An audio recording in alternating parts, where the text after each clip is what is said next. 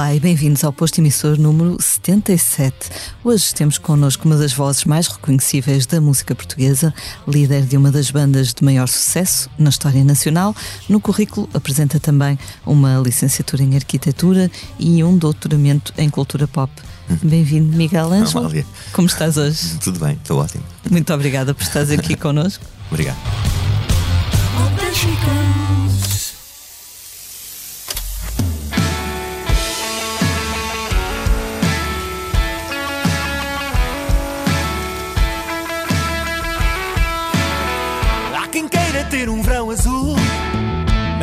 Saiba ver o sol. Ser alguém e dono disto tudo e não valha um caracol. Há quem queira ser o rei do mundo, mas não tenha tempo de ouro. Haja alguém para criar o seu tesouro. Vamos falar do teu novo disco A Sol, que já está disponível. Ah, Chama-se Noite e Dia, este disco. Ah, é um disco que, tal como outros que têm aparecido agora, é- foi um filho da, da pandemia, por assim dizer.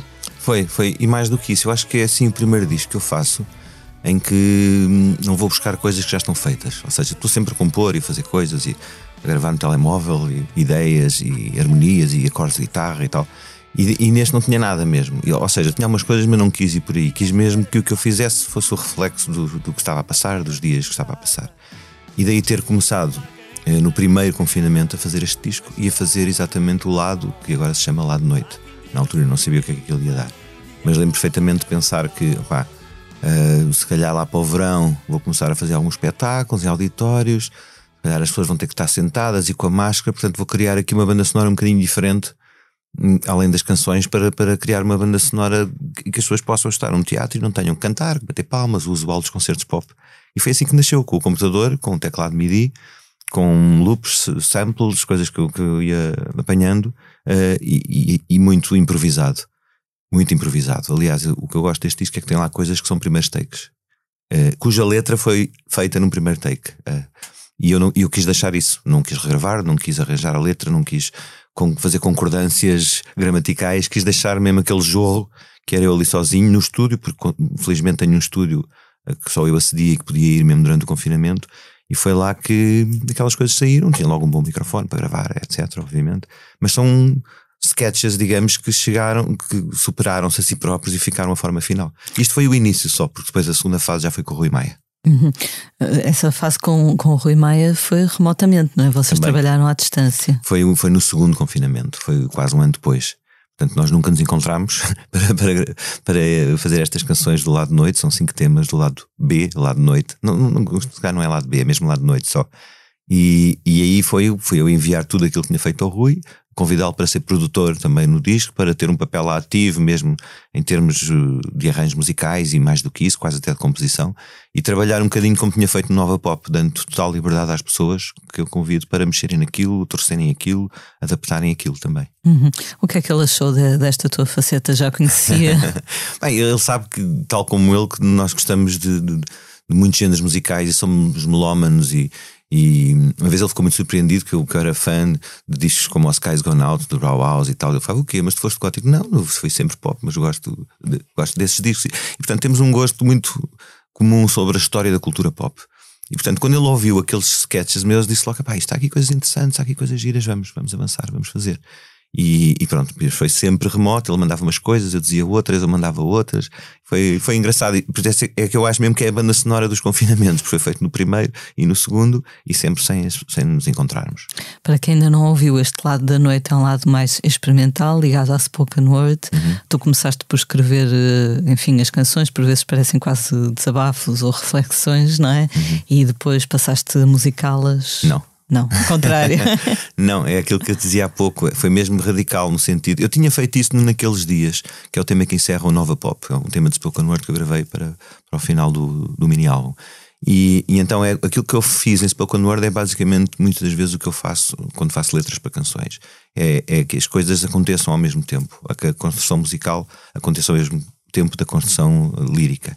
E, e portanto, aquilo que eu dizia de ter chegado ao estúdio, ter feito aquele desabafo que foi naqueles dias no Nova Pop e que foi agora uh, A Noite Cega ao Dia, que é este segundo single do disco, são coisas que saem, é mentalizarmos, estar ali, ligar o, o sequencer, os teclados e começar a dizer coisas. Claro, algumas são cortadas e tal, mas é mantido, tudo aquilo é, é não foi escrito antes, eu não estou a olhar para um papel. E o que me aconteceu na realidade foi quando eu depois cheguei a estúdio, já no, no, em 2021, e quis regravar algumas das coisas que porventura teriam melhor, pior qualidade de áudio. Eu, eu cheguei ao estúdio e não consegui. E, e perdia-se qualquer coisa. E então eu falei com o, com o engenheiro de som e tal, e disse: pá, tens tantos plugins aí, vê lá, se consegues pôr isto apresentável para estar no disco em forma final. E foi isso que aconteceu, foi isso que aconteceu. Aquilo foi, são, são as vozes do, da maquete, entre aspas. Se bem que agora com o digital perdeu-se um bocado aquela história da maquete, não é? Porque nós fazíamos antigamente era gravar numa cassete e tal, depois ouvíamos, depois regravávamos em, em multipistas. Agora, como se grava logo digitalmente em multipistas, há coisas que ficam das maquetes, e ainda bem aquela velha história dos músicos que há muitas maquetes que, ficam, que eram melhores que os originais, que depois foram gravados. E eu gosto muito disso, gosto de preservar aquele ímpeto inicial. Quando vou gravar uma voz ao estúdio é a mesma coisa. Se não sai logo ter ao segundo, vá lá, terceiro take, passo para outra e deixo para outro dia. Gosto daquela impressão. Como se fosse ao vivo, estar ali, é o momento, estou a cantar aquilo. E não gosto nada, nada do lado laboratorial do estúdio, estar ali, a coisa, pá, pica esta sílaba, esta palavra. Odeio isso e acho que depois perde-se qualquer coisa. E, e portanto o espírito deste lado noite foi um bocadinho esse, foi chegar ali. Claro que há o Noite Cega ao Dia, porventura, aquela que se aproxima mais do formato de canção.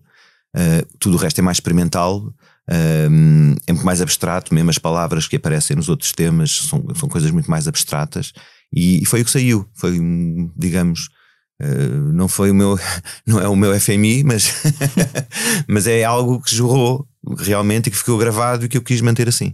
Essa é aquela canção em que tu dizes, estava agora à procura da citação, algo como estamos todos a perder, eh, perto de perder o juízo ou de enlouquecer, eh, qualquer coisa assim, não Fiquem é? à espera que à volta do mundo as pessoas comecem a perder literalmente o juízo. Exato. E era um bocadinho já aquela coisa das pessoas na rua e não olhar e já não falar, já não se pedir lume, as pessoas não estarem desconfiadas. E foi um bocadinho o que aconteceu depois nos meses a seguir, uh, especialmente no segundo, no segundo confinamento em que as coisas se gravaram muito. Eu acho que toda a gente no primeiro confinamento aproveitou para dizer: é pá, até é fixe, vou aqui, vou ouvir aqueles discos que, que, estão na prateleira, vou ler, vou comprar uns livros, vou ver filmes, séries. Mas quando foi o segundo, e pá, foi mesmo pesado, eu acho que foi pesado. Então, para a comunidade dos músicos, eu sei técnicos, foi muito, muito pesado, porque aquele horizonte do primeiro confinamento, do pessoal mais positivista que dizia: pá, isto, se calhar, esse tema já vai começar e tal. Foi tímido, começou alguma coisa, mas timidamente, e depois, quando caiu tudo outra vez, toda a gente ficou sem chão e naquela, oh não, não é? Vamos ter outro verão horrível sem trabalhar, vamos estar aqui a acabar as nossas poupanças dos últimos anos para conseguir pagar as contas. E portanto foi, foi uma coisa mais negra. Eu lembro-me que tentei dar a volta um bocadinho a isso com o trabalho e indo para estúdio. Eh, felizmente os estúdios não fecharam, não é? Estive no Namus, depois no Bela Flor e, e noutros, no do Marcelo Camelo também, e, e, podia ir para Lisboa com salvo-conduto, não é? Com uma folha que tinha que mostrar aos seus agentes, que me pararam várias vezes e, e várias vezes no mesmo sítio, na mesma estrada, que diziam e que dizia: pronto, a agência diz que este senhor, Miguel Lesba da Costa Magalhães, tem possivelmente que ir para estúdio porque precisa de gravar um disco, porque, para bem do seu saúde mental e, e financeira, digamos. Que tempos, não é? Nunca imaginamos nunca, viver uma coisa nunca. assim. É uma loucura, não é? Não, é aquela coisa de mas eu acho que pela primeira vez é uma experiência global, não é? Por todas as outras da, da peste espanhola, da gripe espanhola, a lei seca, aos crashes, ao 9-11, são coisas que nunca foram tão globais quanto esta. Esta é mesmo todo o mundo, não é? E também não havia tanta comunicação, não é? Claro. Em tempo real. Claro. Não tínhamos tanto, tanta noção do que é que estava a acontecer noutros continentes ou países. Exatamente, exatamente. O que não sei se não seria bom. Às vezes evitava espalhar o, o, pânico, talvez. Completamente, completamente. Estás otimista agora em relação aos próximos tempos, no, no que toca à retoma de, da música? Eu sou um incorrigível otimista, na realidade, mas também às vezes sou, tenho que ser realista, não é? E, e claro que eu acho que as coisas não vão começar a mexer de uma maneira, digamos, mais segura para toda a gente, a não ser no verão de 2022. Portanto, isto foram dois anos e tal, basicamente, que, que em que as pessoas tiveram que, às vezes, mudar de profissão, não é? Há muita gente. As pessoas não imaginam agora o quão difícil para mim é ter um técnico de som, um técnico de iluminação ou mesmo um roadie para um concerto. Se me aparecer um concerto assim daqui a um mês ou três semanas, vou ter muita dificuldade em encontrar equipa técnica. Pior, vou ter muita dificuldade em encontrar, por exemplo, aquela carrinha de transporte mais comum para todas as bandas, que é o nove lugares mais carga.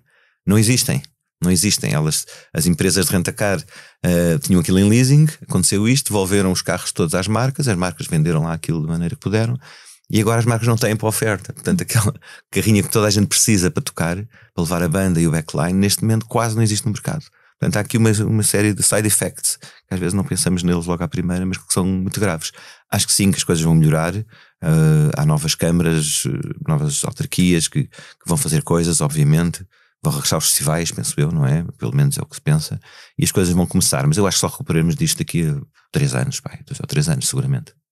Em termos do, do, dos técnicos, como falavas, técnicos de luz, de som, etc., também é todo um know-how que se perde, não é? Aqueles que tiveram que, que, mudar de profissão. Completamente, é, é uma mão de obra especializada que se perde, que vai dar aulas ou vai trabalhar para um supermercado para uma empresa de entregas de encomendas, que foram dos negócios que floresceram nestes últimos uh, dois anos. E, e, pronto, e é uma pena porque já, já não via assim muita gente trabalhar no meio e gente com experiência, e gente com know-how, e perde-se um bocadinho. E vai ser um bocadinho complicado, porque os técnicos, como, como se sabe, não são exclusivos, é muito raro haver técnicos exclusivos. Os técnicos trabalham para vários artistas, para várias bandas, etc. E portanto, com, nesta altura. Uh, começam a assistir a alguns concertos e começa a haver falta de mão de obra, sim. Já tens atuado ao vivo recentemente? Uh, ontem à noite. ontem a apresentação noite. do disco. Sim, é? foi um concerto, foi um showcase de cinco temas, mas foi um concerto que teve, teve com técnicos. Tive, por acaso tive um, um, técnico a fazer som de frente que eu conheço há muitos anos, mas que nunca tinha feito som para mim, que é uma das pessoas mais importantes na criação da, da União Audiovisual, que é o Ricardo Queluz já conheço o Ricardo há muitos anos, mas pronto, ele nunca tinha feito e foi assim, eu fiquei sem técnicos para fazer isto, perguntava com o GNR ou e fiquei assim, e agora? Então fui-me lembrar pá, de quem é que eu conheço no meio, quem é que é bom e que, com quem eu ainda não trabalhei, mas que arrisco, não arrisco, porque sei que ele é bom, portanto não vou arriscar grande coisa, mas pronto, que nunca tinha feito aquelas canções ao vivo e tive que falar com o Ricardo. Tens neste, neste álbum, na parte diurna, por assim dizer, uh, uma canção chamada A Ver o Mar, com o Pedro uhum. de Troia. Uh, tu tens sempre, fazes atenção, como dizem os franceses, fazes atenção sempre uh, ao que os mais novos estão a fazer. Surpreende-te a criatividade destas gerações mais, mais fresquitas? É agir, porque ontem à noite nós fizemos lá essa apresentação num rooftop em Lisboa, ali do Hotel Mundial que é fantástico, porque tens 360 de Lisboa e o Castelo e o Rio. E, e então reparei assim a meio que lá num cantinho, num, num sofá em L, estavam todos eles juntos. Estava o Chinaski, o Pedro Troia, o Constância e tal. E disse: pá, mas vocês estão aqui no gueto da, da malta mais nova, porque depois do outro lado estava o Tim e tal, estavam assim um bocadinho. Não, mas eu, eu gosto, basicamente, porque, porque gosto de ouvir música e gosto do que eles fazem no meu país, basicamente é isso. E muitos deles conheci de maneira interessante, que tem a ver com, com a, academia, o ensino, não é? De produção e criação musical na ETIC. E, e, pronto, e aconteceu isso com o Chinaski, com o Constanza, o Beija-Flor esteve lá, o Caio também foi. Portanto, há uma série de malta aí, agora que eu conheci por estar na ETIC e está no fundo a lecionar algumas cadeiras que têm a ver com criação musical. Isso é, é, é fixe, porque depois criou-se ali uma relação também pessoal interessante que fez com que depois o trabalho que eu fiz com o Chinaski e agora a remix do Constança, que sejam coisas que acontecem naturalmente e não de eu ir, não, vou buscar aqui malta nova para ter uns featurings e tal e parecer eh, porreiro. Não, não é isso, é pessoas que eu conheci, fui conhecendo e que gosto do trabalho deles e, e, que convidei para trabalhar comigo. Mas há muitas pessoas que depois perdem um bocadinho o contacto com, com que de novo se vai fazendo. Também tem essa curiosidade que tu tens, também tem a ver com o teu lado de, de melómano, não é? De descoberta musical. Sim, e, sim e, e se calhar a única coisa que acontece embora é que o meu radar também não vai a todo lado, não é? E eu gosto muito de falar com eles para perceber o que é que eles estão a ouvir. Se calhar em géneros mais específicos, me falar se calhar do hip hop, eu conheço, mas se calhar não conheço, nem, nem se calhar não escavaco tão fundo, não escavo tão fundo para, para conhecer. Mas se falares do pop e do indie, do rock, do alternativo, de alguma coisa mais mainstream, isso estou com toda a atenção, sim. Uhum. É interessante, pronto, teres realmente sempre esse foco. Um, no próximo ano vai-se estar de volta aos palcos com os Delfins, tocando no Rock in Rio, em junho. Uh, já estão a fazer alguma coisa para preparar ou ainda é cedo? Bem, nós começámos a preparar isso há dois anos atrás, na realidade, com um jantar. E nós decidimos que em janeiro de 2020, exato, antes de começarmos a ensaiar, vamos jantar para ver se a malta ainda conversa uns com os outros. Na realidade, eu tenho tocado com os Jorge Quadros, não é? Na bateria, toquei muito tempo com Fadigas no baixo. Uh, com o Fernando só na Resistência, é? portanto, nós os quatro, na realidade, sempre continuámos a fazer música durante este tempo todo. Depois havia o Luís Champaio, o teclista, que dedicou-se mais à, à, gestão de direitos uh, na GDA, e a Dora Fidalgo, que também de vez em quando faz coisas, mas poucas. E portanto, nós fizemos mesmo um jantar no restaurante conhecido em Cascais, emblemático, e dissemos, vamos lá ver se isto funciona ou não. E, e, pronto, e foi um jantar há velhos tempos, as conversas, as piadas, as lembranças. E depois decidimos que íamos avançar. Uh, pronto, depois aconteceu aquilo que as pessoas sabem e adiou-se para 2021 e depois outra vez para 22. Portanto, agora penso que vai acontecer. Penso que vai acontecer. É de uma maneira muito clara, honesta e direta uma celebração das nossas canções mais conhecidas. Não há mais nada ali por baixo. Nem canções novas, nem temas dos lados B, obscuro, não. É chegar ali e fazer um bocadinho a digressão, talvez, que nós fazíamos em 96, 97, de seguir ao caminho da felicidade e durante o Saber Amar, com todos aqueles singles um atrás do outro. E vai ser isso que vamos fazer. É uma espécie de revisitação àquela época dos Delfins. E é uma celebração, daí a gente ter dado o nome a esse grupo de espetáculos, que não vai ser só o Rock in Rio, de celebração. E depois vai acabar, vai ter um. Vamos escolher uma altura e, e é finito no tempo. É? Estás entusiasmado com revisitar essas canções? Eu canto, eu costumo cantá-las. Eu ainda no sábado passado estive em Águeda, lá no festival, no, na Feira das Lambarices, e atuei com uma orquestra de com uma banda filarmónica de 70 elementos e malta muito nova, pessoas de 6, 17 anos, por aí. E, e pronto, e acaba tocar, obviamente, os temas dos Delfins. Não é? Ponho lá alguns meus, ponho lá, não, mas tem que tocar esta, que é nova. mas depois tem que tocar a mesma Lugar ao Sol, e o Aquele Inverno, e a Baía de Cascais, e, o, e sei lá, aquelas músicas todas, o Saber Amar. E portanto, mas como elas também estão a ser reinventadas por aquela gente e os arranjos são diferentes, e há, também dá-me algum gosto fazer isso. Dá um gosto. E até no fundo dizia assim a brincar: pá, se nós fôssemos agora assim para um sítio qualquer e tivéssemos lá uma temporada três meses a fazer isto todos os dias era fixe. Claro que isso acontece nos Estados Unidos, não acontece em Portugal. Mas pronto, é, eu não tenho medo dessas canções, nem de serem antigas, nem de serem de delfins, nem de serem grandes golden oldies. Gosto de cantá-las, fui eu que as fiz, não é? Gosto de cantá-las e, e, e, pronto. E agora vai ser ver os meus companheiros de estrada de 25 anos ali ao lado e fazemos uma espécie de walk down memory lane, tudo bem, mas com algumas coisas mais atuais, nomeadamente, que estamos a preparar no campo visual era sempre uma preocupação muito grande dos delfins, vai introduzir também aqui alguns dados novos. Não vamos fazer avatares como os ABA, isso não. Mas vamos, vamos rejuvenescer em palco, sim. Caprichar nessa sim, parte. Sim. Disseste não, não tens medo dessas canções, nunca, na, naquele período de maior exposição, de mais concertos, nunca te cansaste de, de as cantar alguma vez? De cantar ao vivo, não. De cantar ao vivo, não. Mas eu lembro-me, há bocado falaste do Pedro Troia e do Haver o Mar. E eu já não usava, se calhar, o mar assim numa canção há muito tempo. Eu lembro-me que naquele disco maldito que os Delfins fizeram, que era o Set, que era um, uma espécie de alter ego do grupo, Uh, nós tínhamos um caderninho em que pusemos lá as palavras todas que não podíamos usar nas letras. E era o mar, a saudade, o céu, o azul, aquelas coisas todas. E fizemos o disco todo sem usar nenhuma dessas palavras. Uh, agora, por acaso, quando, quando, quando, comecei a fazer o, A Ver o Mar também no computador, uh, e aquilo foi para ali, para um lado mais pop epic 80 se calhar. Pensei logo no Pedro obviamente, e pensei, olha, esta é uma letra que é fixe para o Pedro cantar, porque é um bocadinho imaginário dele, não é? Sendo uma geração nova que vem dos Capitães de Areia é giro ver que eles também pegam algumas, algumas imagens poéticas, digamos, usadas pelos heróis do mar, pela Sétima Legião, pelos Delfins, e, e, que fazem disso a sua. Fazem, tornam aquilo deles, não é? E, e portanto acho que este, este, este tema, olha, vou, vou, vou, escrever um tema chamado A Ver o Mar. Sei que há uma localidade chamada A Ver o Mar, portanto também achei piada a isso. Qual é a tua relação com o mar? Sempre viveste perto do mar? Uhum. Eu vivo mesmo em frente ao mar, quase. e, e sempre aconteceu. Eu já tive várias vezes para viver para Lisboa, mesmo quando fiz o curso de arquitetura que falaste na introdução. Uh, mas e nessa altura a minha vida era muito em Lisboa, porque a faculdade, amigos, saídas, bairro alto, etc. E eu dizia, pá, para que é que eu tenho que estar sempre a voltar para o Estoril? Ah, mas era uma coisa, às vezes, quando vinha ao fim da manhã de comboio e saía ali no Tamariz e via a praia, sentia-me assim, ah, já estou, já estou pronto para outra, outra vez. E essa coisa de pronto, respirar aquele sal, não é? até há uma letra dos Delfins fala disso, respirar o sal marinho é, é algo que está em mim e se calhar se calhar não ia dar muito bem se fosse para, um, para o interior viver ou para outro sítio qualquer.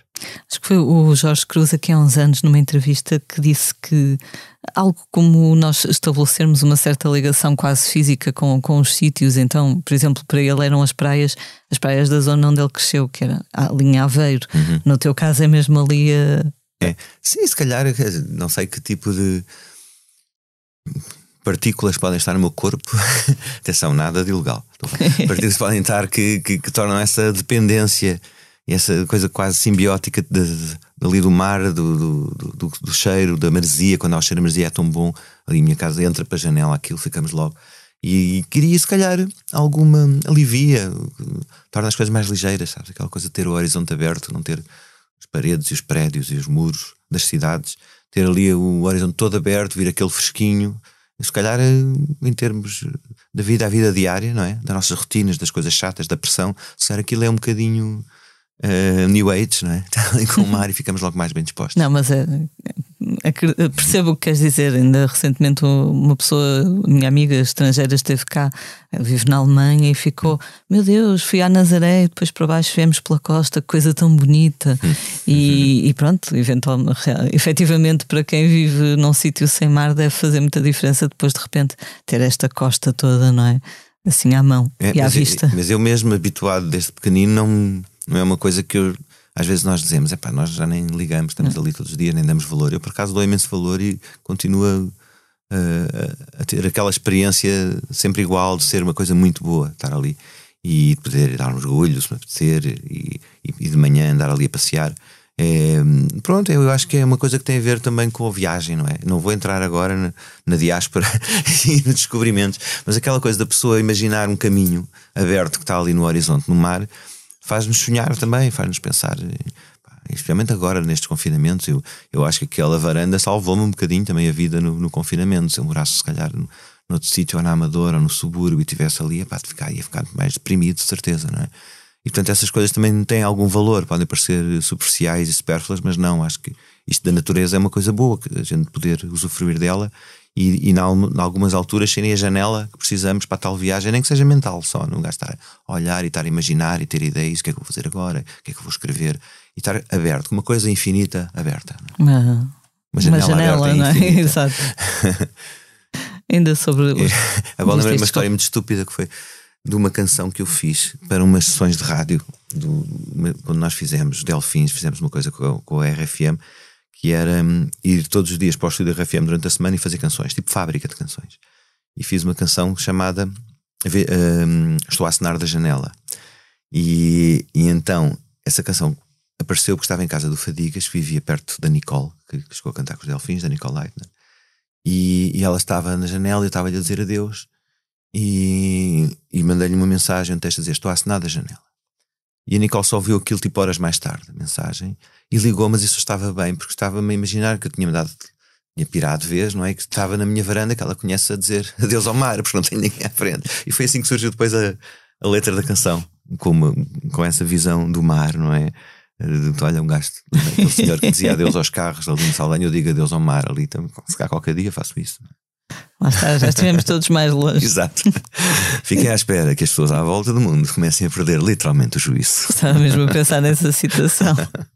Ainda em relação aos delfins, ontem, quando estava a pensar nas perguntas para a entrevista, uh, perguntei-me: será que seria possível hoje, em Portugal, uma banda pop rock ter o mesmo sucesso, o mesmo alcance, chegar a tanta gente como os delfins chegaram? Olha, não sei, eu acho que quer dizer, se tu fores ver eh, alguns dos nomes portugueses mais ligados ao rap e e no mundo do hip hop tens tipos com milhões e milhões de visualizações. Não sei se isso é a mesma coisa do que vender 300 mil discos. É? A questão é que agora já não se vendem discos e, e, os tempos mudaram e há os índices de popularidade que pode ser pelos likes pelo, pelo, ou pelos bilhetes vendidos de concertos, começa a ser um dado importante, não é? Uh, mas é diferente, eu não vou dizer que se calhar há, o Plutónio chega a tantos miúdos de uma maneira tão intensa como se cá chegavam os Delfins ou uma parte do seu público, não é? Acho que o nosso público era porventura mais transversal. E isso, se calhar, é mais difícil do Plutónio fazer, ou outro artista mais de nicho, digamos, mesmo que cresça para o mainstream, de, de fazer. Eu acho que o país é pequeno e só se consegue aquele sucesso que nós tivemos agradando quase a gregos e a troianos, não é?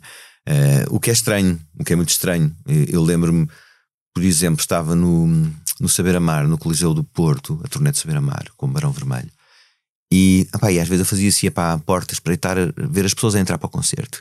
E eu via as pessoas a entrar e era tão estranho, porque era assim, tipo, essas pessoas vêm ver que artista, não é? São todas tão diferentes entre elas, são todas tão diferentes de mim, não é?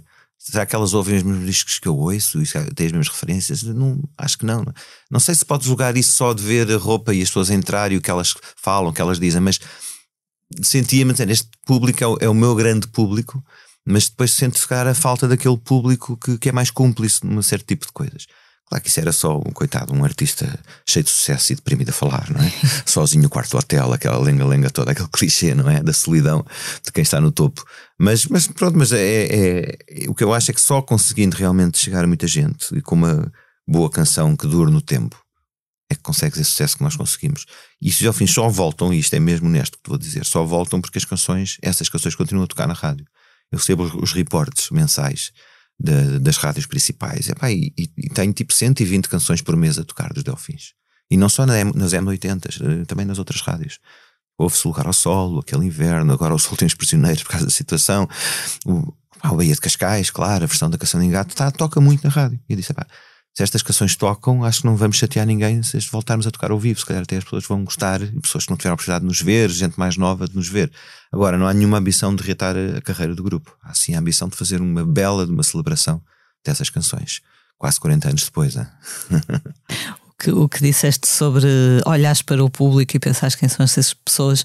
Eh, eu li a mesma história hum, no, no livro que o Dave Grohl vai agora lançar. Ah, não li. Uh, pronto, eu li um, um, preview ainda em inglês, uhum. mas, mas pronto, há de ser em, em Portugal em novembro. Uh, e ele diz que lá está, quando ele se juntou aos Nirvana, eles tocavam naqueles clubes pequenitos, não é? Underground, uhum. e depois, quando saiu o Nevermind, e sobretudo quando saiu o primeiro vídeo, ele diz que foi aquele momento like em que o vídeo yeah. começou a passar, MTV. mudou tudo completamente. Que já havia mais gente à porta das salas do que dentro das salas, tudo à porrada para tentar entrar. E uhum. quem são estas pessoas? E ele diz que eles olhavam e pensavam: isto já não são as as nossas pessoas, entre as pessoas como nós, que já eram os, os betinhos do futebol americano e do, é, claro. os jocks e não sei o quê. Pronto, enfim, um, um, tinham chegado a um público completamente diferente e ainda hoje não percebe muito bem como é que isso aconteceu. Eu, eu gosto muito de ler autobiografias, sabes? E de artistas. Agora, eh, eu, eu rendi-me um bocadinho às tecnologias e, e, o Kindle realmente é fixe. Ainda ontem mandaram-me, saiu ontem o livro Tenement Kid, do, do Gillespie, do Primal Scream, do Bobby Gillespie. E, é, e gosto imenso de ler todas essas histórias, e há algumas é engraçado, que mesmo, apesar da, da dimensão, obviamente, e da distância, há coisas que parece que passamos todos pelo mesmo, não é? Isso é engraçado, é muito engraçado. Exatamente. Leste a do Elton John? Sim, sim, sim. sim. Gostei muito. É. Eu, rimo muito, rimo a minha muito. preferida até agora continua a ser a do Mark Smith dos Fall. Nem sequer é muito grande para ler e é das coisas mais é. divertidas é. de Pronto, Essa não, aquilo, nunca li. Eu diria que é extremamente desagradável. É para usar agora. é mesmo. E Mark Smith era assim, não é? Mas há, há uh, mesmo sobre. Há milhares sobre os Beatles, mas há, há algumas fabulosas. Eu ultimamente li uh, duas delas sobre a, a, Apple Corporation dos Beatles, não é? E a história, até um bocadinho do business, ou seja, basicamente perceber como é que eles perderam aquele dinheiro todo enquanto banda e porque é que tiveram que fechar aquilo. Mas são. Aprende sempre coisas, aprende sempre coisas de sobre artistas que nem sabia que tinham passado na, na editora da Apple e o James Taylor que foi lançado por eles e, e outras coisas. Que os Bee Gees também eram para sair na Apple e depois um dos tipos saiu da Apple, levou os Bee Gees com ele e fez a, a outra editora. Uh, Pronto, eu gosto de, de, mergulhar na história da, da, música popular e da cultura pop e, e, aprender sempre mais. E tenho aprendido imenso. Eu comecei a ler uh, muitas, uh, especialmente autobiografias, mas também algumas biografias, quando fui convidado para fazer o, a biografia dos 25 anos de carreira, que se chamada Lugar ao Sol, que saiu em 2011 ou 12, salvo erro, 11 ou 12, já não me lembro. E comecei a ler muitas, muitas, muitas, li assim dezenas de, delas e algumas muito especiais, mesmo, mesmo muito especiais. Uhum. Eu li também aquela biografia Heavier Than Heaven sobre o Kurt Cobain. Kurt Cobain. Um, e uma coisa que, que, enfim, é um livro grande, tem muito pronto se pegar, mas uma coisa curiosa é perceber como, por exemplo, a Sub Pop, quando os contrata, nem, nem tem grande fezada neles, mas quando aquilo começa a arrebentar, uh, não só começa pronto, a colocar todas as fichas neles, como é natural, como tentam fazer para vender para, para o mundo, não é? Para o exterior, um movimento que na verdade não existia realmente, o grunge, que era um aglomerado Sim, de, de, de, bandas que não tinham muito a ver até sonoramente, mas com, mas com as outras, mas para vender o, o, pacote, não é? E foi assim que, que o mundo se calhar também conheceu bandas que de outra forma às tantas não, não conhecia. Claro. É, é giro ver o lado da indústria. Eu gosto muito depois de analisar o crescimento das bandas e o que é que elas tiveram que ceder ou não ceder à indústria, às editoras e o que eles fizeram por trás. Isso é muito fixe. E eu, eu por acaso, os Delfins, como disseste, tiveram aquele êxito gigante, tornaram-se talvez o grupo pop dos anos 90 que vendeu mais e que deu mais concertos. E, e conseguimos sempre, sempre, sempre preservar um bocadinho com a nossa teimosia a nossa vontade, o que é uma coisa incrível, porque há tantas dizem, pá, tu de certeza com essa dimensão já deve estar, já não podes dizer aquilo, não podes escrever uma canção assim ou assado. E nós, às vezes, até com alguns tiros no pé, com, mantivemos sempre aquele espírito de, de, criação livre e independente dentro da pop. E, e pronto, e, e, aprendi muito também com o que se passava na indústria, e ainda se passa hoje em dia na indústria, e há que saber contornar isso. E, e ajuda muito ler o que aconteceu aos outros, por exemplo, a história da Sub Pop, ou o que aconteceu à Apple e outros, para perceber, ok, o que é que. É quase tipo um, um livro de autoajuda para artistas, com, nas carreiras de outros artistas que admirem, mais ou menos, mas que admirem, saber que próximo passo é que devem dar. Essa tua costela de melómano nasceu na, na adolescência, imagino, quando começaste a comprar mais, mais discos, ouvir mais rádio? Muito pequenino, muito antes da adolescência. Muito antes da adolescência. O meu disco o dos primeiros vinis que tive tinha 6, 7, 7 anos, talvez foi Led Zeppelin 2. Uh, e comecei logo a ouvir rock, basicamente nessa altura, não só Led Zeppelin, algum rock sinfónico. Era fã de Emerson Lake Palmer, o meu irmão tinha os discos do Ciez, havia sempre uma rivalidade. O meu irmão gostava dos Sweet no Glam, eu gostava dos Slade, uh, ele gostava dos do, grupos, e estávamos sempre ali a rivalizar. O meu irmão é quase 3 anos mais velho do que eu, portanto, tínhamos também alguns familiares e umas primas mais velhas e familiares em Londres traziam os discos, o, na altura o Captain Fantastic do, do Elton John, que é um disco fantástico realmente, os singles dos T-Rex, e havia, havia vivia-se muito aquilo, ao ponto de, pá, de lermos, entre aspas, as revistas que saíam de música cá em Portugal e que muitas delas eram alemãs. Era a pop alemã, muito antes da Bravo, que era uma coisa mais teenager. Não, a Pop era uma revista séria que falava dos grupos de rock progressivo, etc. Tinha posters e nós comprávamos aquilo para ver as capas dos discos e os posters. E depois descobrimos que havia umas empresas em Inglaterra uh, que mandavam discos pelo correio. E então descobrimos que se a gente fosse trocar o dinheiro em libras, punha dentro do envelope, enviava e passado 30 dias recebíamos os discos em casa. E foi assim que começámos a comprar uh, discos. Mas isto tudo, 7, 8, 9 anos. Eu vi o tal concerto histórico dos Genesis em Cascais em 75, tinha 8 anos, estava quase a fazer 9, fiz 9 1, mas pronto, foi muito cedo a ligação. E, e, e a história talvez seja uma coisa difícil de acontecer para um miúdo hoje em dia, mas de ficares no quarto a ouvir o álbum inteiro e ler as letras, imaginar coisas, eh, porque não havia videoclipes praticamente na altura, não é? Portanto, a imagem, o que é que era a imagem de uma banda, não é? Era a capa do disco, era os postos, as fotografias de promoção, não havia vídeos para se perceber algo mais sobre aquela canção. Tínhamos que ler a ficha técnica, saber quem é que produziu, quem é que tocou e tal. Bem, não era uma experiência solitária. Também eu era às vezes, mas muitas vezes era com três, quatro amigos do liceu enfiados no quarto, já mais tarde, não é? Na adolescência. E o gajo que tinha recebido o disco ia tudo para a casa dele ouvir o disco. E depois outro recebia outro e ia tudo.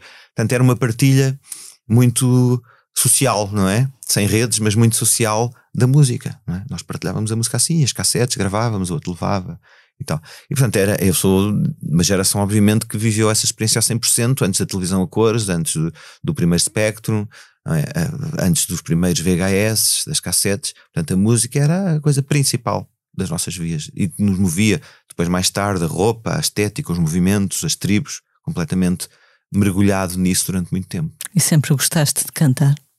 Sim, sempre gostei de cantar. Eu, aliás, as, eh, as, primeiras coisas que eu fiz em pequenino e que imaginava, coisas em inglês ainda no início, letras, claro. Só havia quase bandas inglesas. E era, era a cantar também e a escrever. Eu tenho coisas escritas eh, de fugir, não é? Obviamente, mas dessa altura, nos caderninhos, fazia, queria fazer canções, mas lembro que havia alturas que fazia álbuns também inteiros. Imaginava uma carreira numa banda com um álbum assim, depois outro correu bem, outro correu mal, um álbum conceptual, depois um álbum pop. E vivia muito essa pronto, esse sonho de poder fazer isso na minha vida um dia, mais tarde. Tinhas assim alguma grande referência a nível vocal? Alguém de quem gostasses? Tinha várias. Tinha nessa altura, mais pequenino, não tinha, tinha o Peter Gabriel dos Genesis, que era um dos meus cantores preferidos, e depois a seguir o, o Mark Bolan e o David Bowie. Digamos, foram as três vozes da altura que me influenciaram nos anos 70.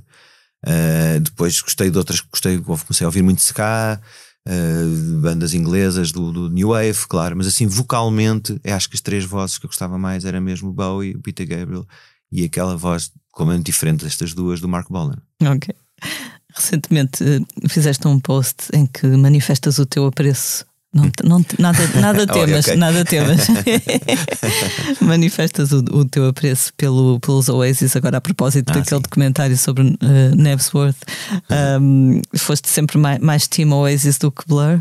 Não, eu, gostei, eu tenho os discos deles todos, uns e de outros, gosto das duas bandas. Houve ali uma rivalidade, claro, é diferente, não é? Estamos a falar de nos miúdos que vêm da art school e de outros que vêm do pub lá do bairro, não é? A música. Agora, há se calhar aquele lado mais épico que eu gosto da pop, não é? De um Live Forever calhar os, os Blur, talvez o To The End, mas não chega lá, não é? E há, há canções, realmente canções, sejam mais roubadas aos Beatles ou menos, não me interessa. A apropriação cultural é uma coisa que eu acho que deve, se deve promover na música, na música pop.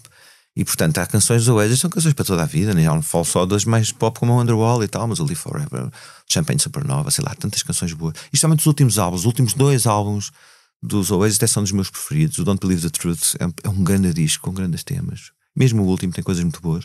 E já não é aquelas cançõezinhas à status quo que se falava no início da carreira. Os tais com o Oasis, não é? Aquelas t-shirts que fizeram para gozar com os Oasis, os fãs dos Blur. Por causa do, de ser uma música um bocadinho mais quadrada. Os Blur não eram mais explorativos, é óbvio. Tinham outras ambições. Aliás, depois do seu grande sucesso, voltaram-se para o alternativo e para os pavement, etc. Entraram para uma linha muito mais alternativa. Mas é agir, por exemplo, ver agora o Graham Coxon a tocar com o Dan Duran tem alguma piada, não é? tem alguma graça ver. Eu fiquei, o quê? Mas este... E ele, acho que, segundo o Simon, o Simon levou, tipo, chegou ao estúdio, tocou logo aquilo muito bem, tímido, integrou-se muito bem, nem houve ali dúvida, nem nada. Tem, às vezes esta coisa das rivalidades, é? a propósito das rivalidades, não é? Também ajuda a vender, não é? A ver assim uma guerra. é assim, eu, para falar, para ser sincero, quando era miúdo nos tais anos 70, pá, eu, o, o facto de eu odiar disco sound tinha a ver com eu gostar de punk, não é? Agora gosto imenso de disco sound e há coisas fantásticas, mas na altura havia, ok, se eu gosto disto, não posso gostar daquilo, não é? Era uma coisa muito de tribos. E isso, hoje não, hoje não, às vezes o miúdo gosta de tudo, às vezes gostam até coisas demais. Eu digo a malta, pá, mas calma lá, tens de parir um travão, às tantas gostas mesmo de tudo, desde o Pimba ao, ao Stockhausen, quer dizer, não pode ser, tens que ter, e, porque senão às tantas dilui-se, é? as coisas também se diluem. Eu acho que é saudável as pessoas terem uma maior abertura e menos preconceitos. Mas mas talvez um bocadinho de, não digo de preconceito, mas um bocadinho de uma estética mais apurada ao nível dos gostos possa ser uma coisa benéfica. Talvez tenha a ver com a facilidade com que as coisas nos chegam, não é? E as descartamos. Ai, gosto, já. Ai, gosto, ah, estás a, gosto, está a passar sim, no feed, no scroll, um, dois, três, é. quatro. Não é? Parece às tantas, eu vejo às vezes aqueles miúdos sem cheios de prendas na noite de Natal e ai que giro, ai que giro, ai que giro. E é um bocadinho que somos inundados pelo, pelas playlists e, e, tal assim. E há coisas difíceis e depois não temos tempo para explorar. É, eu, eu tento às vezes forçar-me a dizer: não, vou ver aquele filme hoje, vou estar ali, vou dedicar uma hora e meia da minha vida a ver uma coisa e é? concentrado. E é tão difícil, não é? Ou porque há mensagens, ou pode coisa, ter acontecido alguma coisa e tal. E é o que tu dizias, antigamente não se davam as notícias dos crimes que há à facada ou ao arco e flecha assim tão rapidamente, não é? E agora é tão global. Ficamos, e se calhar em 84, quando eu fui à boleia para, para as vindimas em França, quer dizer, sem telemóvel, tinha, já tinha feito 18 anos, não é? Mas calhar, é, seria difícil para mim, como pai, que um filho meu fosse assim, sem contactos, e eu de vez em quando mandava um postal, e depois já não tinha dinheiro e não sabia como é que havia de voltar. Nós hoje somos todos muito mais betinhos nessa, nessa coisa, e os nossos filhos já têm que ser, e coisa, ai não, Deus, telemóvel e tal. E é, ah, se não vies dormir a casa, liga-me. Onde é que isso fazia na minha geração, não é? Portanto, é, é, está tudo um bocadinho mais coquete, não é? Tudo mais sensível. É, não, isso seria uma outra conversa. Tínhamos que ter alguém aqui. De... Um psicólogo, um psicólogo talvez, para um analisar. Um antropólogo, sei lá, para analisar. Mas na fruição da música, e é isso que também interessa falar, esta oferta é ótima, porque assim eu estou a ler, agora faço uma coisa que era impensável fazer. Eu compro uma revista de música, ainda continuo a comprar em papel algumas, ah, e estou sempre com o, o, iPad ao lado do telefone, vou logo ouvir a música do, disco que eles estão a falar e daquele disco antigo, ou o novo single, e é logo, é uma experiência logo. Eu até houve muito tempo que li no tablet, carregava logo no link, ia logo para o vídeo da banda e tal. Depois deixei de assinar no tablet e voltei a comprar por causa dos CDs que vem na capa, que não, não parece digital. Lá está os CDs, outra coisa. Eu acho que vai haver um comeback mais cedo ou mais tarde, do CD e talvez até do Digipack primeiro ainda. Então já começa a ter um bocadinho de saudades desses é formatos. É preciso passar algum tempo, não é? é. É que é gira a cassete e tal, mas quem é que vai ouvir aquilo? Quem é que tem um deck em casa? Muito pouca gente, não é? É só giro lançar uma cassete e fizeram-se muitas cassetes no último ano. Há uma fábrica no Norte que fez 60 e tal mil cassetes. Não só para Portugal, é óbvio, mas é incrível. Agora, se calhar qualquer dia deixa, deixa passar um bocadinho esta, esta onda, assim, outra vez uns digipacks porreiros e começar outra vez a ter alguns objetos para contenham a, a, música que queremos ouvir. Curioso falares do, deste tema a seguir aos Oasis ou a propósito dos Oasis, porque o Noah Gallagher no, no documentário também diz uh, não houve altura para a música como nos anos 90, não havia telemóveis, ah, é verdade. não havia net, estava tudo só, era só pessoas aos berros a cantar as músicas em altos berros. Uh, yeah. Às vezes dá um pouco saudades não é, de, desse tempo. Sim, é, eu acho que também eu não ligo muito a isso. Eu estou em palco e vejo telemóveis erguidos num live ou filmar, para mim, tanto me dá como não me deu. Há pessoal que proíbe bandas que não querem e não sei o quê. Eu para mim estou-me a borrifar. As pessoas estão lá, experienciem como quiserem. Mas eu não mudo nada pelo facto de saber que estou em live no Facebook ou no Instagram, num sítio qualquer. Canto da mesma maneira e canto para as pessoas que lá estão. Não me preocupa nada isso. Agora, quando eu vou ver o espetáculo, a não ser que vá sponsorizado do festival e tenho que fazer lá os posts com as bandas que vou ver, que isso acontece, não é? E tenho que fazer quando isso não acontece, estou ali a curtir a música e a beber uma cerveja e com, os meus amigos e, esquecemos completamente do lado virtual da convivência, não é? Claro. Recentemente, uh, e agora sim, agora é, é, um post menos agradável, mas, mas nada que te comprometa. Uh, criticaste a, a, DGS acusando uh, de, de, discriminar a uhum. cultura, uhum. tem a ver com, com a menor abertura ou com a mais lenta reabertura do setor, imagino. Uhum. Eu, repara, quando e eu acho muito bem, atenção, quando se abrem as discotecas no dia 1 e um tipo pode ir para uma discoteca em Lisboa com mil pessoas e estar a beber um copo e estar a dançar na pista de dança sem máscara, eu faz-me confusão que uma pessoa que entra num teatro e está sentada na sua cadeirinha tenha que ter máscara durante uma hora e tal de espetáculo, ou noutro concerto ao ar livre, não é? Portanto, acho que há aqui critérios que eu sei que as discotecas tinham de abrir, senão as pessoas morriam todas e as empresas faliam, é óbvio, uh, mas há uma questão política, porque Uh, quer dizer, se, se, eles não acham que, que, se pode deixar a máscara cair, então não podem abrir as discotecas, não é? Portanto, há aqui uma questão política. Eles finalmente tiveram, e bem, de abrir as discotecas para o setor sobreviver, mas depois parece que as normas para os outros setores ficam, ficam atrás, não é? Portanto, não há aqui coerência, é o que eu acho. E tem que haver coerência e, e, portanto, e neste momento, espetáculos que sempre se comportaram muito bem, não é? Fizemos pessoas afastadas, eh, dois metros, os lugares, máscara, o concerto todo. Acho que toda a gente se portou muito bem no, nos concertos. Isto falando dos promotores, dos produtores, das, dos artistas. E pensa, bem, já, e já não, é, já não há razão para haver esta coisa. Depois dizem, ah, pois é preciso teste. Depois a notícia a dizer, ah, as pessoas, as pessoas com, com certificados já não têm que fazer teste para o espetáculo. E disse, mas não tinham antes. Que notícia é esta? Está tudo tão desregulado, é tudo tão estranho, não é? É tudo tão estranho que, repara, aqueles testes piloto que foram feitos em abril, cujos concertos foram feitos de forma graciosa pelos os donos dos PAs, as, as, equipas de palco, os artistas que não levaram cachê, os produtores e promotores que não levaram chave, foram feitos à custa de todos os, os, os elementos ativos do meio, os resultados não saíram, não é? É um bocado estranho, quer dizer, havia eleições no fim de setembro. Acho que, quer dizer, os, os, resultados só podem ter sido bons, não é? Senão eles tinham sido, se fossem maus, eles tinham divulgado logo. E aquilo foi feito, toda a gente deu de si para uma hipótese do verão ser um bocadinho mais aberto. E aquilo foi mantido num segredo estúpido. Ah, foi uma, colheram mal os dados, esqueceram os telemóveis, não juntaram aos e-mails das pessoas e depois vem Cruz Manhã a dizer: não, não, nós fizemos tudo muito bem. E ninguém esclarece, não é? Não esclarece. É? Eu até acho piada que venha um senhor um bigode engraçado, dizer para trocarmos doces de abóbora no quintal quando for Natal. Mas quer dizer, mas o humor no, no, no seu sítio, não é? E, e, e, a parte que importa socialmente noutra. Uh, portanto, eu não vejo razão para neste momento os espetáculos não terem as pessoas já, especialmente ao ar livre, sem máscara. Não vejo mesmo razão e acho que é uma, acho que é uma estupidez. Não? E isso, pronto, é um. Já vemos nos outros países as coisas mais abertas, em alguns sítios, no, em que as coisas já estão a funcionar. Quer dizer, em Inglaterra já houve festivais todo este verão, não é? Claro que vão, vão existir sempre alguns casos, não é? Claro que vão existir. Agora, se já não está em perigo o SNS, a parte dos internamentos, não é? A impossibilidade de outras pessoas com outro tipo de doenças serem acompanhadas, isso é grave. Se isso já não está em perigo, não vejo razão para estarmos a continuarmos a, pronto, a, a bater no ceguinho, é um bocadinho. Este setor já está tão mal, já perdeu dois verões, só vai recuperar daqui a dois, três anos. porque é que ainda continuam a tentar impedir o Réveillon este ano, não é? Que é DGS, não, acho, não quer nada que haja Réveillons ainda este ano. Porquê? Qual, qual a razão? Há uma razão escondida que a gente não sabe, então revelem, é? para a gente saber, não é? Agora, é tudo muito estranho, é? é? Eu fui a vários uh, espetáculos enquanto espectador durante este tempo e nunca vi nada mais controlado em termos é de segurança. É Até no, agora já, já no verão, que as coisas já estavam um bocadinho mais aliviadas, fui ver aquela peça de teatro um, escrita pela Capicua. Uhum. Seriam talvez, não sei, talvez umas 100 pessoas num jardinzinho ao ar livre e tínhamos de estar separados, de máscara, separados das pessoas que estivessem ao nosso lado, e mesmo que quiséssemos parecia que estávamos de volta à escola primária, se quiséssemos ir à casa de banho, tínhamos de pôr o ou sair a meio do espetáculo, tínhamos que pôr. E eu pensei, mesmo que eu queira ir à casa de banho, eu não vou pôr por vergonha. É? Já se fomos ali uma churrascaria, não é esse problema. Estamos todos lá na mesa e a beber copos e a ou falar seja, e a eu... cantar e, e perdigotes pelo ar. não é, não é? Pronto, porque é que a cultura há de ser o setor eh, em que se bate mais, não é? Não, eu não percebo. Especialmente com a precariedade cá no setor, o problema que veio daí, especialmente na parte técnica dos técnicos, não é?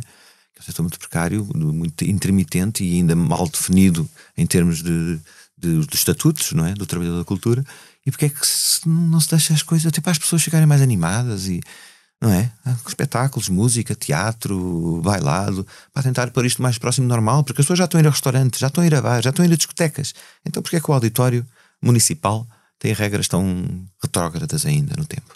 É? Sim, até porque depois as pessoas sentem-se tolhidas, não é? Com máscara, com distanciamento, não se podem levantar para dançar. É horrível. É, é muito contra é, a natura. É muito natura e mesmo para quem está em palco, como eu te disse, eu fiz o lado de noite todo a pensar nisso, na realidade. Olha, vou apresentar uma, uma banda sonora para as pessoas que estão sentadas no, no. Mas depois também, passado seis meses, quando fiz os primeiros ensaios com a banda, em outubro de 2020, começámos aí a fazer as canções do lado dia, não é? A dizer, não pá, isto vai ter que melhorar, vamos fazer canções pop com refrões outra vez, pensar em palcos grandes, fazer aqui o equilíbrio do disco e daí o lado de serem cinco canções pop, é? todas elas um bocadinho diferentes, o que também dá gosto fazer com esta idade, poder fazer uma, pá, uma ali, no fundo cita Motown, outra é uma cena mais rock, uma cena mais Latin pop, Blue Eyed Soul dos anos 80, o ADA, depois faço a ver o mar, que remete um bocadinho ao pop épico dos, dos, dos 80s e Tear for Fears e não sei o quê.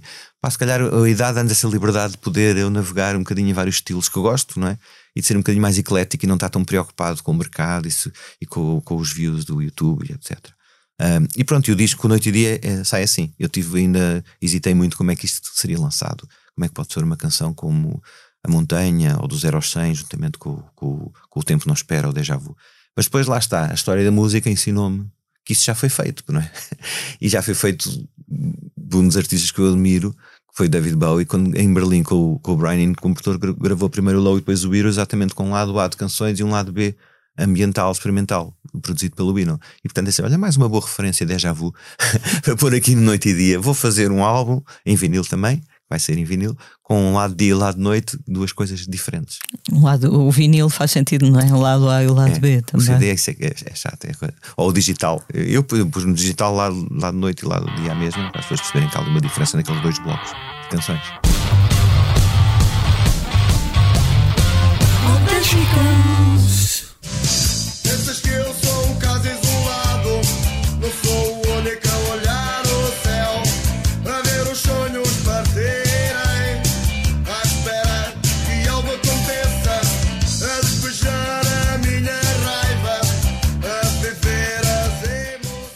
Vamos agora passar ao tema da semana, que na verdade esta semana são dois, dois filmes com música dentro. Primeiro falamos de Zé Pedro Rock and Roll, o filme sobre o eterno Zé Pedro dos Chutes e Pontapés, venceu o prémio de melhor documentário internacional no Festival de Cinema Punk de Los Angeles. Este é já o 17º prémio arrebatado pelo filme de Diogo Varela Silva, que a este propósito comentou tenho a certeza que este era o prémio que o Zé Pedro ia mais, gostar, mais ia gostar, porque é o festival que faz sentido para alguém como ele. O documentário, que inclui numerosas passagens da longa entrevista de vida que a Blitz fez a Zé Pedro um ano antes da sua morte, deverá agora ganhar distribuição nos Estados Unidos. Miguel, viste o filme? Não Faz... vi e tenho que pedir desculpa ao Diogo e parabéns ao Diogo. Ele foi incansável durante todo, todo o processo. E, mas ainda não consegui ver. E, e, lá está, sabes? Ainda não está na, em nenhum provider, não está em nenhum dos que eu assino e não está em nenhum ainda, acho eu, não é? Mas deve lá chegar. E se calhar vou. Ultimamente o tempo também é escasso, se calhar vou acabar por só ver quando chegar à televisão. Embora eu goste de ver as coisas, gosto de ver as coisas em ecrã grande. Mas por exemplo, os comecei agora a ver os episódios, também não tinha visto o filme. E o Variações acabei por ver também em casa. É uma coisa chata, mas hum, mas pronto, acabo, acabo sempre por, por ver. Mas é, é bom termos mais música portuguesa no, no grande ecrã, não é? Temos é. histórias que, que podem claro, ser contadas claro. e devem ser é, contadas. Claro. E eu, o Indie, o Indie às vezes tem várias coisas boas. Uh, há lá um bom filme que a Charlotte fez sobre a mãe, Charlotte Gainsbourg, que vai, vai estrear também. Estou interessado em ver e vou, vou conseguir na agenda pôr alguns desses filmes. Mas é isso, bom, e eu acho, até mais neste das 12, pelo que eu vi, só vi os dois primeiros episódios mas acho que até está um, espaço à frente em, em, termos de cinematografia, em relação a do Variações. E, e, os planos e as miúdas vão muito, muito bem. Lá está, são atrizes com formação, não são, pronto, bloggers ou ser atriz. Ou, não tenho nada contra, mas nota-se logo na, na, na, intensidade com que elas uh, interpretam os papéis que há ali pessoas que tiveram na escola de teatro, por exemplo, e tiveram anos a aprender e já tiveram em palcos, companhias independentes e agora chegam ao mainstream, mas com uma bagagem que, que faz toda a diferença. E é isso, pode estar no mainstream, mas se houver uma bagagem que faça toda a diferença, esse pode ser o segredo do sucesso, não é? Sucesso e da longevidade, mais até. Outro filme musical que tem dado o que falar é The Velvet Underground, o documentário de Todd Haynes sobre a banda de Nova York. O filme fica por estes dias disponível na Apple TV e é descrito no Expresso que chega este sábado às bancas como um filme caleidoscópico sobre uma família disfuncional. O Expresso, de resto, entrevistou Todd Haynes, que no seu currículo tem, por exemplo, a criação do filme Velvet Goldmine. E neste artigo ficamos a saber que para o documentário o realizador viajou mesmo até à infância de Lou Reed e John Cale, portanto é uma coisa aprofundada, e chegando à conclusão de que mais do que uma banda, os Velvet Underground eram uma atitude. Uh, qual é a tua relação estás, com a banda? Estás ansioso por estou ver ansioso, este filme? Estou ansioso, gosto muito do Todd Haynes e, e estou ansioso até porque vai ser aquela parte que faltou no Andy do Gus Van Sant que eu fui ver e gostei, mas que, em que omite praticamente a história com os Velvet Underground. Fala assim, as três linhas dele comprar uma banda e aparece lá a Nico e tal, mas não aparece o Lou Reed. Né? Portanto, ele não foi por aí, foi a opção do, do, do Gus Van Sant. Não, eu fico sair de lá assim, tipo, epá. E agora, ótima notícia de, de, de estrear agora na Netflix. Vou querer ver até porque eu, eu acho que a atitude da arte deles foi, foi muito importante naquela altura. Foi, antecipou muito até do que depois foi o punk mais à frente e uh, os movimentos mais avant-garde. E eu sou fã, portanto vou. Esse vou estar atento. Tenho visto coisas giras, né? aquele documentário do Rick Rubin com o Paul McCartney é muito, o 3 to 1 é muito bom. Ainda ontem, uma série de músicos estavam lá numa, no showcase, estávamos a falar disso e daquela coisa de, de, ser apenas um programa a preto e branco, com eles dois no meio de uma sala, iluminados, com uma mesa de mistura em que eles vão abrindo os canais dos multitracks das canções dos Beatles e ouvindo a voz só e só o baixo, e olha aqui este arranjo que fizemos, que loucura foi esta. Pá, é incrível, é incrível esse. Tal como outro que eu também aconselho, que é o do Mark Ronson. O do Mark Ronson, uh, que é uma coisa engraçada, ele como produtor faz, cada episódio tem a ver ou com o reverb na música, ou com o sampling na música, ou com a distorção na música, e tens lá toda a gente, desde o pessoal do Tame Impala, Sonic Youth a falar, e é muito, muito, para músicos especialmente, é muito, muito interessante. Há um sobre o autotune, não é? Há um, exatamente. Eu claro. outro dia fiz um post jocoso sobre o autotune e alguém me disse: vai ver o documentário de Mark Ronson, ainda não vi, mas agora Lembrei-me. É, é, giro como o autotune é inventado por um senhor que se dedicava a, a, pesquisas no fundo dos oceanos, através de ultrassons, para encontrar petróleo, acho eu, e gostava muito de música. E numa festa, algum tipo disse: Pá, tu inventas tanta coisa, por que é que não inventas uma máquina que para afinar os cantores são todos desafinados e tal?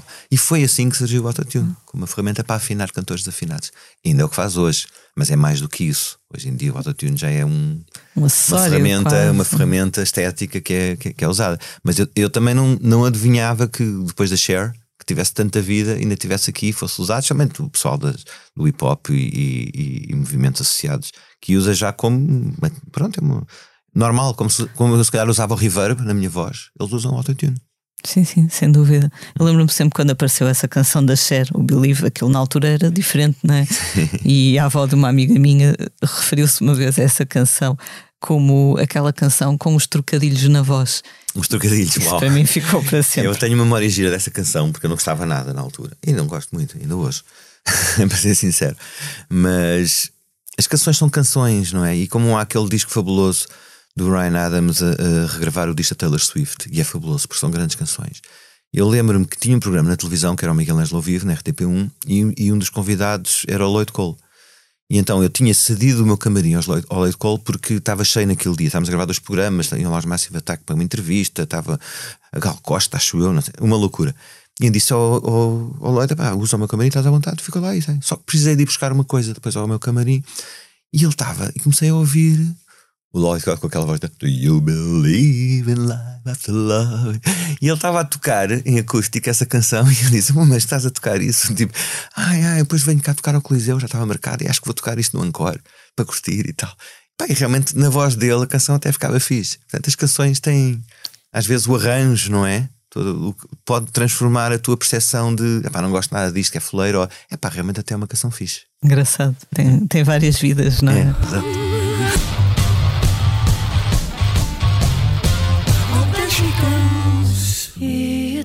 Tempestade por fim passou.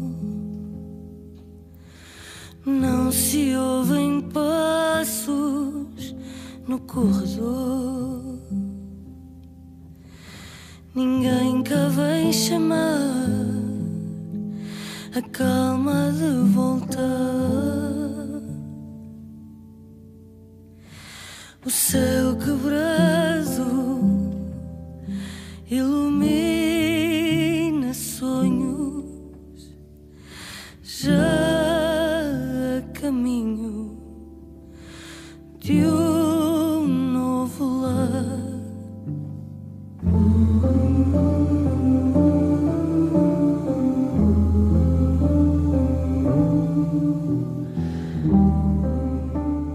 Vamos agora falar do que andamos a fazer na redação, ou, em alguns casos, fora dela. No passado fim de semana, eu fui até à Dinamarca acompanhar o final de uma curta digressão da Gisela João. A artista portuguesa foi levar a sua Aurora, o disco que lançou este ano, ao público belga e dinamarquês, sendo que eu a apanhei na última data numa bonita sala do século XIX em Copenhaga. Foi uma noite especial, não só pelo espetáculo em si, mas também pela envolvência, porque na Dinamarca as máscaras já não são necessárias, penso que apenas no aeroporto são obrigatórias, pelo que foi muito curioso ver o público assistir ao concerto de copo de, de gin ou de vinho na mão, completamente descontraído, algo que nós já não temos aqui há muito tempo.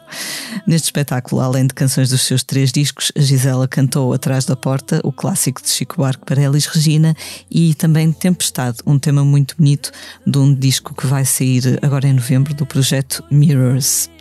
Miguel, uma coisa que eu achei engraçada nesta viagem relâmpago, porque foram menos no meu caso, menos de 24 horas, foi a felicidade dos músicos e da equipa com o regresso à estrada, mesmo que isso implicasse estar no aeroporto às quatro da manhã, como aconteceu. eu sei, eu sei. Um deles disse mesmo esta frase que eu anotei logo na minha cabeça.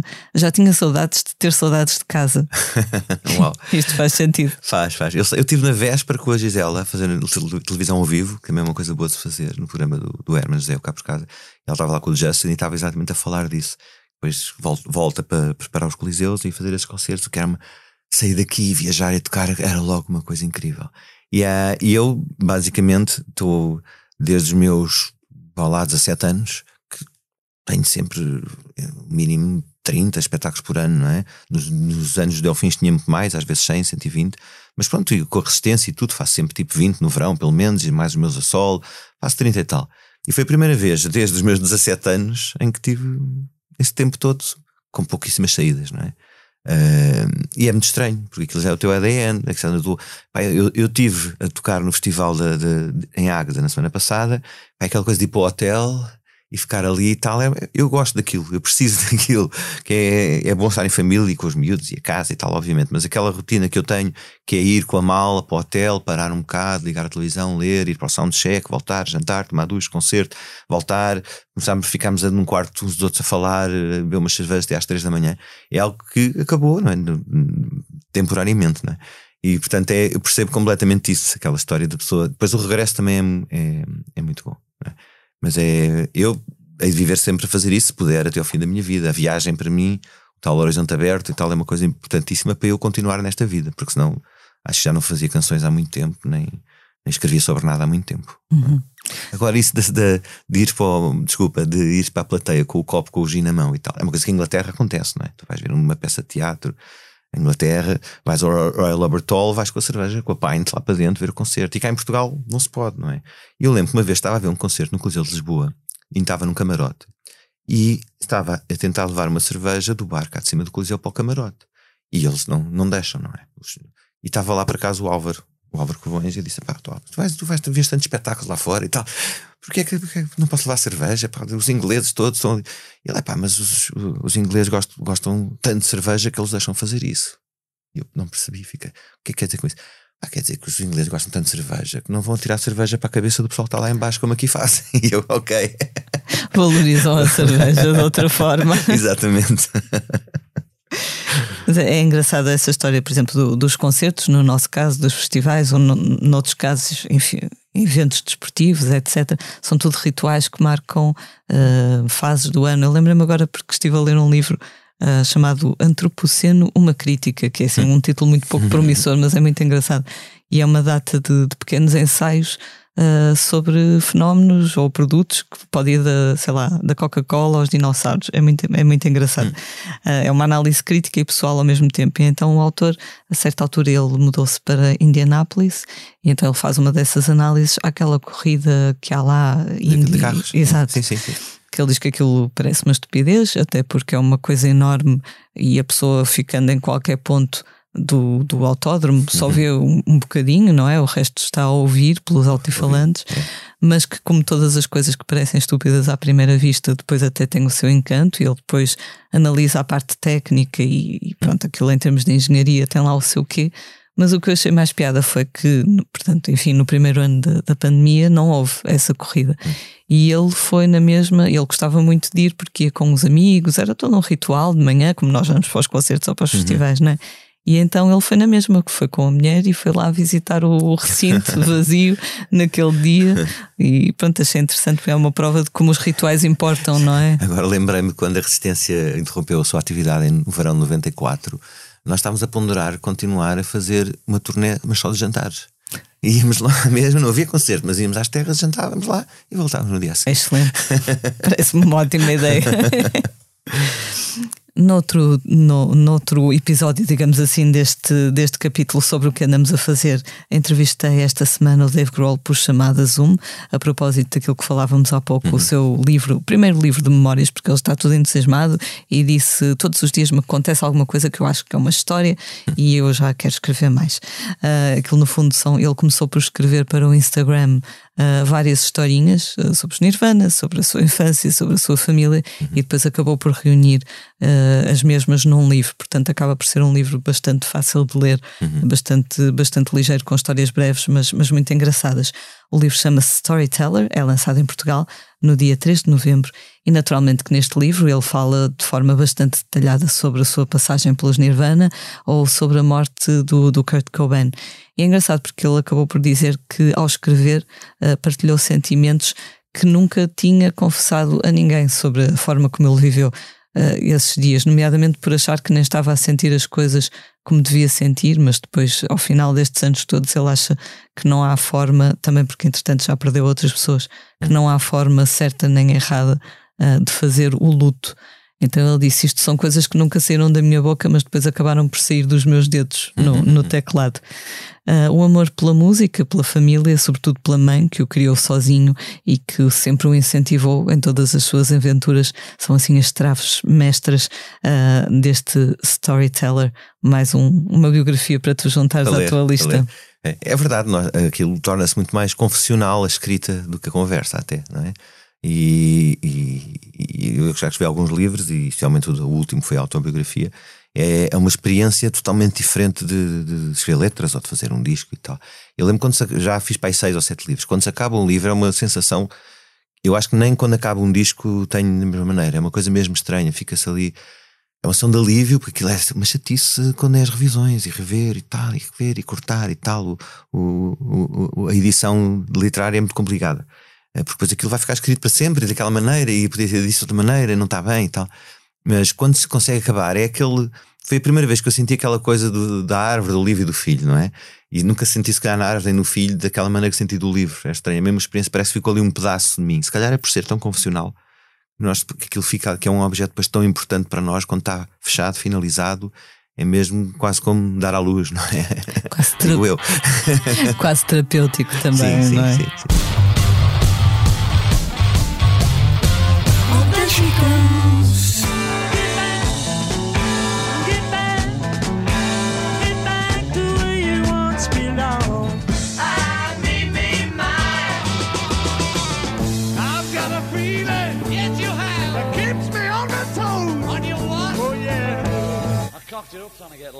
Uh, is this on Echo? Yep. So exciting. It is new uh, developments. Don't let me down. Don't let me down. Passamos agora ao disco da semana, que desta vez não é exatamente um disco novo, mas sim a reedição de Let It Be, o último álbum dos Beatles lançado originalmente em 1970.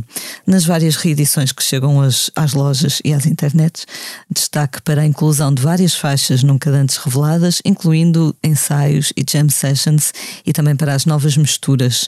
Nas edições mais luxuosas, os fãs poderão também encontrar fotografias raras ou mesmo inéditas tiradas por Linda McCartney, um prefácio escrito por Paul McCartney e muitos outros miminhos, como letras manuscritas, recados escritos no estúdio, etc. Tu gostas destas reedições? gosto, gosto e estou muito ansioso pelo filme do Peter Jackson, não é? Saiu um novo jingle agora, um novo trailer, desculpa.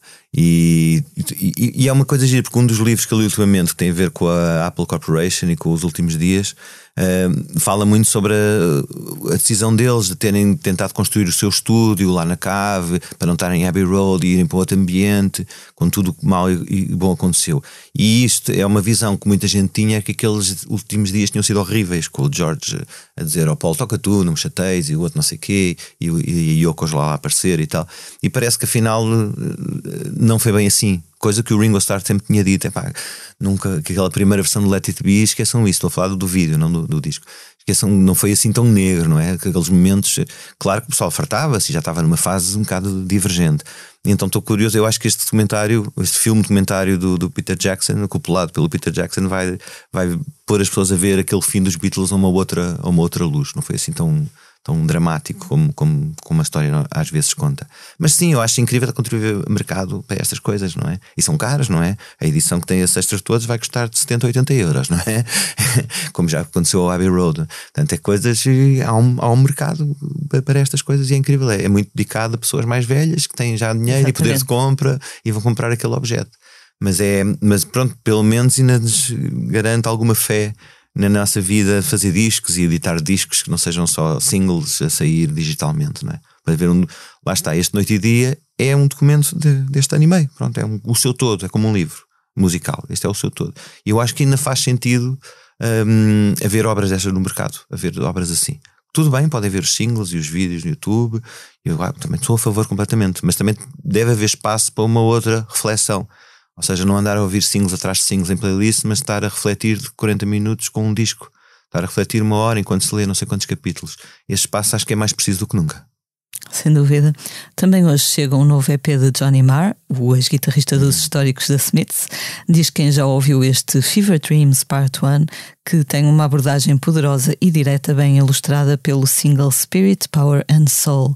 Já as letras, diz o comunicado, são ao mesmo tempo pessoais, universais e subtilmente políticas. Já ouviste alguma coisa, Miguel? Ainda não ouvi, só ouvi o single, só ouvi um tema assim, mas o álbum não. Um, eu tenho uma t-shirt a dizer Johnny fucking Marr, é verdade, uma t-shirt comprei num dos concertos dele que vi. Já vi dois ou três, três concertos dele e, e, gosto, e sou fã, sou fã dele. Uh, agora, o, há aquela história, não é? De, de ter havido uma banda a fazer covers dos Smiths com, o Rick Astley. com o Rick Astley, não é? E, e parece que, que, eles estiveram com o Johnny Marr e não lhe disseram nada e ele ficou assim um bocadinho chateado com a coisa. Mas ontem já ouvi um rumor que acho que o Morrissey estava escondido na plateia a ver os Blossoms com o Rick Astley. mas, estou muito contente com, com o novo disco dele. Eu gosto das coisas que ele faz, de, como guitarrista, então nem, nem, nem falar. Um, e, e também fiquei muito contente que há umas semanas porque ele fez um like com um comentário meu um post no Instagram. Portanto, até fiz lá um print screen e tudo. Faria o mesmo. tu, não, não, sei se pode pôr as coisas nestes termos, mas é, és mais Tim uh, Morrissey ou Mar? Lá está. Epá, o Morrissey, ultimamente, há dois gajos que eu, gostava muito. Um deles é o Morrissey, outro era o John Lennon, Johnny Rotten, não é? Que não sei, pronto, se é da idade.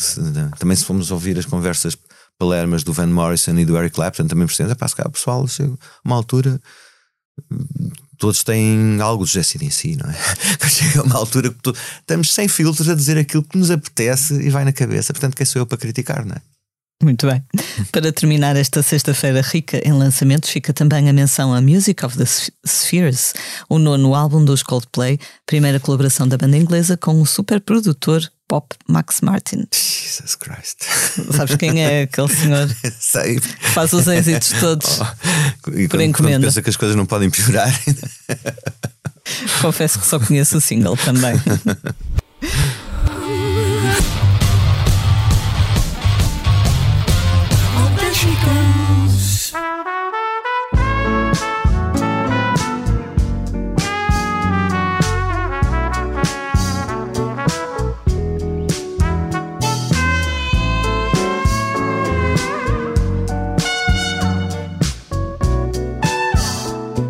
Vamos agora falar dos concertos que vamos ver nos próximos dias. Esta sexta-feira, Tomás Wallenstein, dos Capitão Fausto, toca a solo na Sala Avenida, em Aveiro. Sábado é a vez da Fábrica do Pão, em Lisboa. Também no sábado há finalmente chutes e pontapés com a Orquestra Filarmónica Portuguesa. É um concerto que a pandemia adiou mais de uma vez, mas que finalmente terá lugar na Altice Arena, em Lisboa. Sexta e sábado acontece o Festival Emergente com novos nomes da música independente portuguesa no Capitólio, em Lisboa. Lisboa. Vão estar lá Solar Corona, Gator de Alligator e Shiznaki com a tua presença, Miguel. Sim, Shiznaki convidou-me. Vai, vai ser uma série de convidados: o Sambado, uh, o Alex Salva Teixeira, uh, a Pia Maria também. E, e, acho que há uma surpresa que nem eu sei quem é. Mas vou lá estar a cantar um ou dois temas com o Shinaski a partir da meia-noite. Já não é horas para eu entrar em palco. Já a brasileira Malu Magalhães estará na Casa da Cultura de Ilhavo na terça-feira, dia 19, em Castelo Branco no dia seguinte. Tu também já tens alguns concertos marcados ou apalavrados? Tenho, tenho, tenho. Pronto, tenho a apresentação em Lisboa, no Maria Matos, para dia 30 de novembro, que vai ser um concerto com, com os três convidados em palco: o Pedro Troia, o Constança e o Rui Maia, que vai tocar alguns temas connosco. Portanto, vou, é esse que eu estou agora a preparar e estou a contar em, a partir de janeiro recuperar alguns dos, dos, das datas da nova pop que foram, foi cancelada logo no início, a tour, no princípio de 2020, e fazer, eh, fazer alguns concertos de agora, do noite e dia, em, em, em espaços fechados. Para o verão já tenho algumas coisas, não é, ainda é num festival, não posso dizer, mas, mas é por aí. Tenho também a Resistência, não é? A Resistência agora faz 30 anos, está a fazer neste momento 30 anos em que se inventou a Resistência, e vamos ter os espetáculos. Eh, uh, Lisboa, Porto, Lisboa CCB, Porto Casa da Música e depois no dia 30 de dezembro uh, o CAI da Figueira da Foz.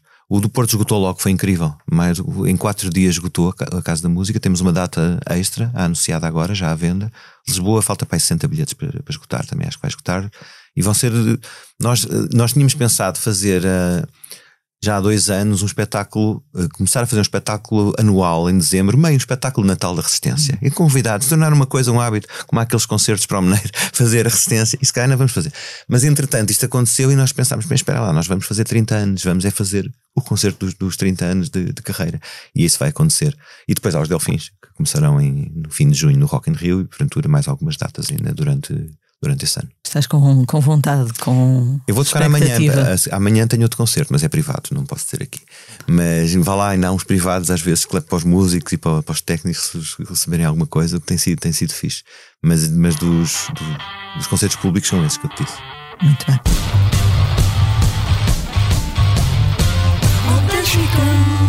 Mais do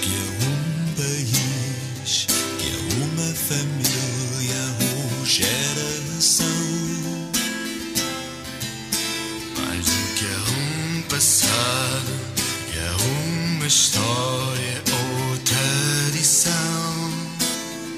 tu pertences a ti, não és de ninguém.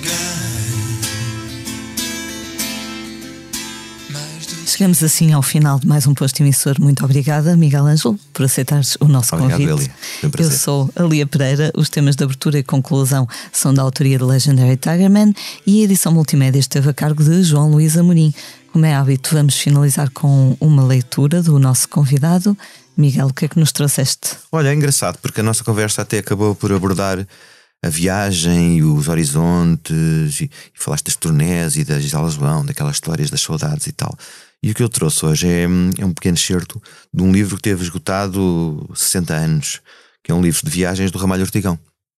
Eu vou ler aqui uma parte do capítulo que se chama Sobre as Águas do Mar. Este livro, eh, esta compilação das viagens, chama-se Pela Terra Alheia, foi agora a Quetzal editou, e, e, e eu tenho a versão digital, claro. Desculpa, Ramalho Ortigão. acho que deve ser. Não, mas eh, pronto. Então vou ler, e acho que tem muito a ver com aquilo que estamos a falar. Vem um belo dia em que esta visão, esta miragem, este sonho, esta febre pode mais que nós. A vida habitual pesa no nosso espírito como o trambolho no pé de uma galinha. Dilatam-se-nos os pulmões, desdobra-nos ainda, falta-nos o ar nas nossas casas, falta-nos a água nas nossas fontes, falta-nos o espaço nas nossas ruas. A cidade então é pequena e o passeio é pouco. Que esta viagem, a liberdade, a largueza da terra, a vastidão do mar e a amplidão do céu, o mundo. Não há outro remédio nestes casos senão fazer o que eu fiz: arranjar a mala e partir. Para onde? Para qualquer parte. Para quê? Para voltar depois. Porquê? porque se volta melhor do que se foi. Mais instruído nem sempre, mais ensinado sim. Pode-se não aprender nada de novo, mas fica sabendo melhor o que já sabia antes. E depois no regresso, prazer de chegar.